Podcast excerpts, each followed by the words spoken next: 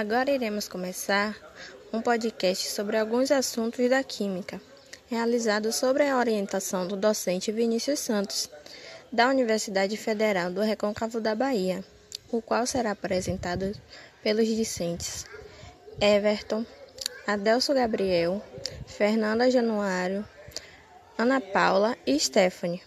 Eu sou Stephanie. O nosso primeiro convidado será o Gabriel. Oi, Gabriel, tudo bem com você? Tudo sim. Bom, é, Gabriel, hoje você irá falar um pouco sobre as propriedades periódicas, certo? Isso mesmo. Pronto. É, para começar, eu gostaria de saber o que são propriedades periódicas. É, propriedades periódicas são aquelas propriedades que dependem do número atômico dos elementos químicos da tabela periódica. Mas o que isso significa? Bom, como os elementos químicos estão organizados em ordem crescente de número atômico, há uma certa frequência em algumas propriedades. Dessa maneira, se repetem regularmente elementos com propriedades semelhantes. Ah, entendi. É, Gabriel, temos também alguns exemplos de propriedades periódicas, certo? É, você poderia citar alguns? Sim, claro. Falarei sobre raio atômico, energia de ionização e afinidade eletrônica. Primeiro, vou falar sobre o raio atômico. Ele pode ser definido como a metade da distância entre os núcleos de dois átomos de um mesmo elemento químico, sem estarem ligados e assumindo os átomos como esferas. Ou seja, é a propriedade que se relaciona com o tamanho do átomo, e para comparar esta medida é preciso levar em conta dois fatores. Quanto maior o número de níveis, maior será o tamanho do átomo. O átomo apresenta maior número de prótons e exerce uma maior atração sobre os seus elétrons. Na tabela periódica, o raio atômico aumenta de cima para baixo e da esquerda para a direita. Isso acontece porque, porque em uma mesma família, as camadas eletrônicas vão aumentando conforme se desce uma casa. E, consequentemente, o raio atômico aumenta. Em um mesmo período, o número de camadas eletrônicas é o mesmo, mas a quantidade de elétrons vai aumentando da esquerda para a direita e com isso a atração pelo núcleo aumenta, diminuindo o tamanho do átomo. Temos também a energia de ionização, que é, é a energia necessária para remover um ou mais elétrons de um átomo isolado no estado gasoso. Quanto maior o tamanho do átomo, menor será a energia de ionização. Certo. É, essa é em uma mesma família, essa energia está, ela aumenta de baixo para cima, não é isso? Isso mesmo e quanto maior o raio atômico, mais afastados do núcleo os elétrons da primeira da camada de valência estarão. A força de atração entre eles será menor e, consequentemente, menor será a energia necessária para retirar esses elétrons e vice-versa. Por isso, a energia de ionização dos elementos químicos na tabela periódica aumenta no sentido contrário ao aumento do raio atômico, isso é, de baixo para cima e da esquerda para a direita. E, para finalizar, a energia de ionização, em um mesmo período, a energia aumenta da esquerda para a direita. E, por último, a afinidade eletrônica. É a energia liberada quando o átomo no estado gasoso captura um elétron, em uma mesma família ou período. Quanto menor o raio, maior a afinidade eletrônica. Essa energia é chamada assim porque ela mostra o grau de afinidade adicionado Infelizmente, todos os valores para a eletroafinidade de todos os elementos, mas os que estão disponíveis permitem generalizar que essa propriedade aumenta de baixo para cima e da esquerda para a direita na tabela periódica. Obrigada, Gabriel. Obrigada pelas explicações é, e pela participação.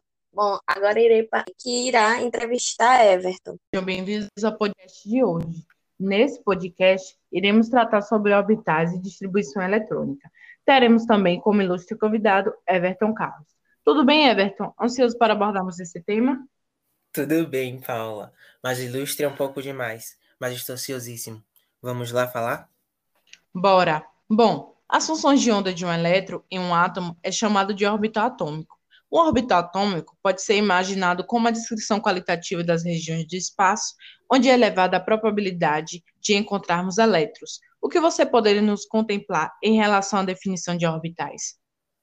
Bem, Paula, a gente sabe que o modelo da mecânica quântica usa três números quânticos, N, L e M para descrever um orbital. O número quântico principal é o N. Ele é o primeiro e pode ter valores positivos e inteiros de 1, 2, 3 e assim por diante. À medida que o N aumenta, o orbital torna-se maior e o elétron passa mais tempo mais distante do núcleo. Um aumento do N significa também que o elétron tem energia alta e, por isso, está menos fortemente preso ao núcleo. É isso mesmo, Everton. E também teremos o segundo número quântico azimutal, L. Ele pode ter valores inteiros de 0 a n-1 para cada valor de n. Esse número quântico define o formato do orbital. O valor de L para determinado orbital é normalmente assinalado pelas letras S, P, D e F, correspondendo aos valores de L de 0, 1, 2 e 3. E também temos o número quântico magnético M. Pode ter valores inteiros entre L e menos L, inclusive zero. Esse número quântico descreve a orientação do orbital no espaço. O conjunto de orbitais com o mesmo valor de n é chamado de nível eletrônico. Além disso, o conjunto de orbitais que tem os mesmos valores de n e L é chamado de subnível. Cada subnível é designado por um número, valor de N, e uma letra, S, P, D ou F, correspondendo ao valor de L. Bem, Paula, já que a gente está falando sobre os orbitais, a gente precisa falar sobre as formas dos elétrons, começando pelo orbital S. Ele é o orbital de mais baixa energia. O 1s é sempre esférico. E conforme a medida que n aumenta, os orbitais s ficam maiores. E conforme eles aumentam também, aumentam os nós. Daí as pessoas, ou você vai me perguntar o que são nós. Nós são a região no espaço onde é zero a probabilidade de se encontrar elétrons, sendo dado pela forma n-1. O próximo é o P. Existem três orbitais P, também conhecidos como degenerados. Geralmente representamos os orbitais P desenhando formato e orientação de suas funções de onda. É conveniente rotulá-los como orbitais PX, PY e PZ, pois estes três orbitais são ortogonais entre si. A densidade eletrônica entre eles não é distribuída de forma esférica, como o orbital S. Em vez disso, a densidade eletrônica está concentrada em duas regiões, em ambos os lados do núcleo, separado por um nó no núcleo. E para encerrar, temos também D, os orbitais D e F. Existem cinco orbitais D. Quando n é igual ou maior que 3, encontramos os orbitais D. Os diferentes orbitais D, em determinado nível, têm diferentes formatos e orientações no espaço. Quando n é maior que 4, existem sete orbitais F, equivalente. A forma do orbital F são ainda mais complicadas do que a do orbital D, por isso não vamos falar muito sobre ele. Mas, Paula, você pode nos falar um pouco sobre a energia dos orbitais? Claro, Everton. Como sabemos, os orbitais são comumente conhecidos como degenerados, né? Falei acima. Mas para n maior ou igual a 2, os orbitais não são degenerados, porque os elétrons interagem entre si, Portanto, o diagrama apresenta-se ligeiramente diferente para sistemas com muitos elétrons. Isso mesmo, isso mesmo, Paula. Quando estamos trabalhando com muitos elétrons, o diagrama se transforma e daí ele assume uma forma com sete níveis de, de energia, que vai K, L, M, N, O, P, Q, sendo cada letra um nível.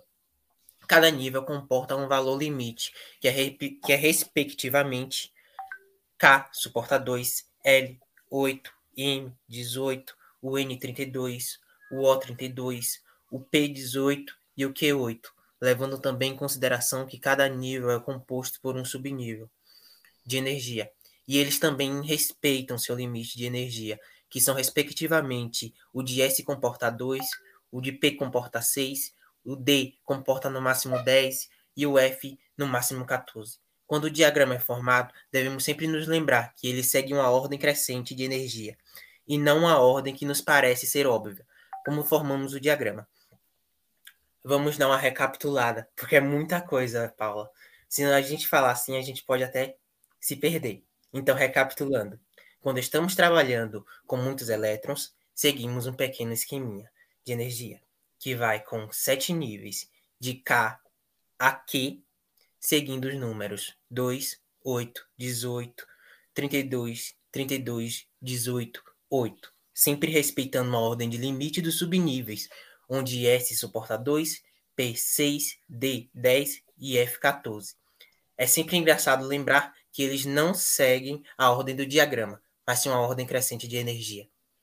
Sabe o que isso me lembra? Me lembra o sódio, que tem um número atômico 11 e se divide como 1s2, 2s2, 2p5, 3s2. Exatamente, Paula. Juntando tudo isso, a gente tem exatamente a divisão atômica dos orbitais do sódio. É isso aí. Obrigada, Everton, pela sua presença. Agradeço pela sua colaboração neste incrível podcast. E obrigada por você, ouvinte. Espero que tenha aprendido. Vamos para o próximo assunto? Obrigada, é, Ana Paula e Everton. É, agora iremos convidar a Fernanda para falar um pouco sobre a estrutura atômica moderna. Certo. Quais são as dúvidas? Primeiramente, o que seria essa chamada estrutura atômica? Bom, os átomos são a base de tudo no universo, já que é ele que constitui a matéria, que é tudo aquilo que ocupa espaço e possui massa. A estrutura atômica é a composição de um átomo, que são partículas infinitamente pequenas que constituem toda a matéria do universo. A constituição de um átomo é formada por uma estrutura composta por três partículas fundamentais: os prótons, que possuem carga positiva, os nêutrons, que possuem carga neutra, e os elétrons, com carga negativa, que estão dispostas ao redor formando uma nuvem eletrônica conhecida como eletrosfera, mantendo-se conectados devido a uma força eletromagnética. E a eletrosfera também apresenta níveis e subníveis de energia. Através da estrutura atômica, nós estudamos os modelos atômicos desenvolvidos desde os filósofos gregos até hoje. Também estudamos as semelhanças e os elementos químicos. É, até se estabelecer a estrutura atômica que se conhece hoje, muitos modelos atômicos foram propostos por diferentes cientistas ao longo dos anos. Agora eu vou citar alguns exemplos. O primeiro atômico, o primeiro modelo atômico foi o de Dalton, conhecido como bola de bilhar. O segundo foi o de Thomson, conhecido como pudim de passos. O terceiro, o de Rutherford, que utilizou partículas alfas. E o último, que foi o de Rutherford-Bohr, que caracteriza que a eletrosfera de um átomo é formada por camadas de energia, em que a camada mais externa possui energia maior. É, pronto. É, após isso, é, o que seria essa estrutura atômica moderna? Bom, a estrutura atômica moderna é a estrutura atual, né? Que diz que o átomo consiste de espécies neutras, positivas e negativas, e que através da massa dos prótons e dos elétrons não é possível explicar a massa dos átomos. As pesquisas sobre radioatividade levaram à descoberta de uma partícula que não sofre ação de campos elétricos. A estrutura atômica moderna mostra que os átomos, é, os prótons e os nêutrons estão localizados no núcleo do átomo, que é pequeno, e que a maior parte da massa do átomo se deve ao núcleo. Os elétrons estão localizados fora do núcleo e grande parte do volume do átomo se deve aos elétrons. De maneira resumida, a estrutura atômica moderna tem uma vista de um corte transversal do centro de um átomo que caracteriza o núcleo como lugar que contém prótons e nêutrons. E é o local onde praticamente toda a massa do átomo está concentrada. O resto do átomo é o espaço no qual os elétrons é, estão carregados negativamente e onde os elétrons mais leves se localizam. Obrigada, Paula, pela explicação e também pela participação. Quero agradecer também a participação de Ana Paula, Everton e Adelso Gabriel. É, não deixando também de agradecer ao professor Vinícius Santos por solicitar este podcast, fazendo com que a nossa aprendizagem fosse maior através de, do estudo sobre os assuntos aqui citados. É, aqui se encerra é mais um podcast sobre os assuntos de química É, e espero que todos tenham aprendido sobre é, estes assuntos.